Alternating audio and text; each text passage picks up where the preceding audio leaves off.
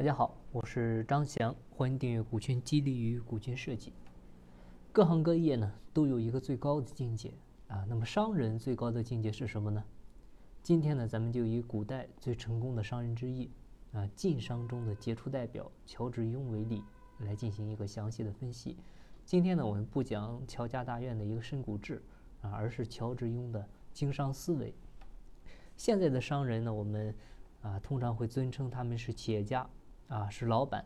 啊，可是，在古代，我们知道商人的地位呢，一直是比较低的，啊，士农工商，士农工商，商是排在最后一位。那比较低的原因呢，一个是古代啊是农业大国，啊，我们以农为本，商人呢不是农业，啊，就是靠倒买倒卖却能够发大财，所以呢，古人认为商人是动摇了农业的根基，啊，不应该被提倡，啊，第二点呢，就是古人觉得。商人呢，做生意的行为他就是不诚实的啊，而且商人的目的呢，本身就是求利啊。如果说商人完全诚实，那他就赚不到钱。所以古代对商人有唯利是图啊、无商不奸啊这样的评价啊。所以呢，这些也让商人的形象呢，在古代非常的不好。但是呢，有一类商人，他们却获得了社会的普遍赞誉啊。这一类商人呢，我们称为儒商。啊，那乔致庸呢，就是一个典型的儒商，啊，儒商是不是就说，啊，我们讲读了很多书的商人呢？啊，这个倒不是，啊，下面呢，我们来分析一下乔致庸他的一个经商理念，啊，他的经商理念呢，主要就是三点，啊，第一个就是信，第二个呢就是义，第三点呢才是利，啊，我们刚才说了，信和利它其实是一对矛盾，啊，你要做到信。啊，就不容易获利，啊，你要想获利呢，你就得欺骗，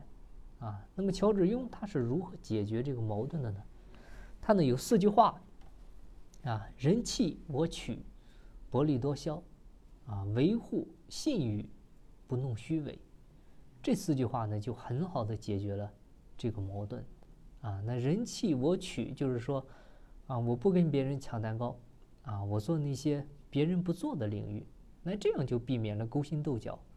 啊，薄利多销很简单了，就是我知道做生意，啊，它是有一些欺骗的行为在里面的，啊，但是呢，我赚的少一点，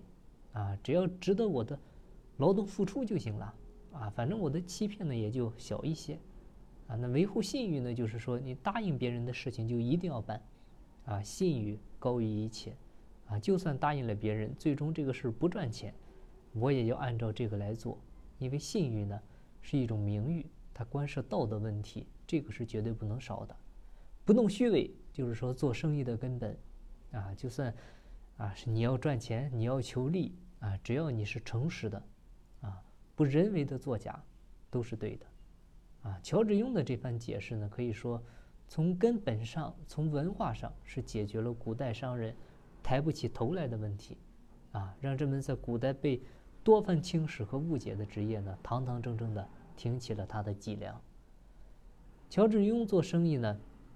排在第二位的就是义啊，义气的义啊，在这个义字上呢，最明显的就是他对啊严维藩的使用啊，严维藩呢原来是啊平遥这个魏长后票号的福州分庄的经理啊，当时呢他跟呃当时的一个武官啊恩寿关系呢非常好。啊，这个恩寿呢，当时为了升迁需要一些啊银两啊，这个呃严维藩呢，当时就自作主张啊，自己做主，从这个这个账上啊私自里给恩寿垫支了十万两的白银啊。后来呢，虽然恩寿呢把这个钱也还了，但是呢，严维藩因为啊被人弹劾，被小人举报啊，说他挪用公款啊，所以呢啊也也失去了工作。啊，但是呢，乔致庸呢认为严的这种做法呢，它是一种义气的做法，而且呢，严维藩他本人呢举止有度啊，精明稳健，精通业务，啊，是一个难得的经济奇才，所以呢，他决定用八抬大轿把这个严维藩呢请到了自己的门下，啊，这个就是典型的义气，啊，当然了，这里的义呢只是对朋友义气，那乔致庸他能够成为儒商。更重要的是，把他把他这个义字呢用到了整个社会，帮助了很多需要帮助的人，啊，当时饥荒年月呢，多次是开仓赈粮，啊，这种做法呢与当下我们提倡的企业家来做慈善，啊，其实道理呢都是相通的，啊，其实一个人你赚再多的钱，啊，你想想你一个人也花不完，啊，你留给你的儿女，留给你的子孙，那对他们呢，其实啊也并不都是好处，甚至呢只能惯坏他们，啊，所以呢，商人最终呢应该是回馈社会。回报国家，啊，能做到这一点呢，其实就可以说达到了商人的一个最高境界了，啊，这个时候呢，就可以被称为是儒商，啊，那乔致庸呢，正是用信义二字解释了儒商的真正内涵。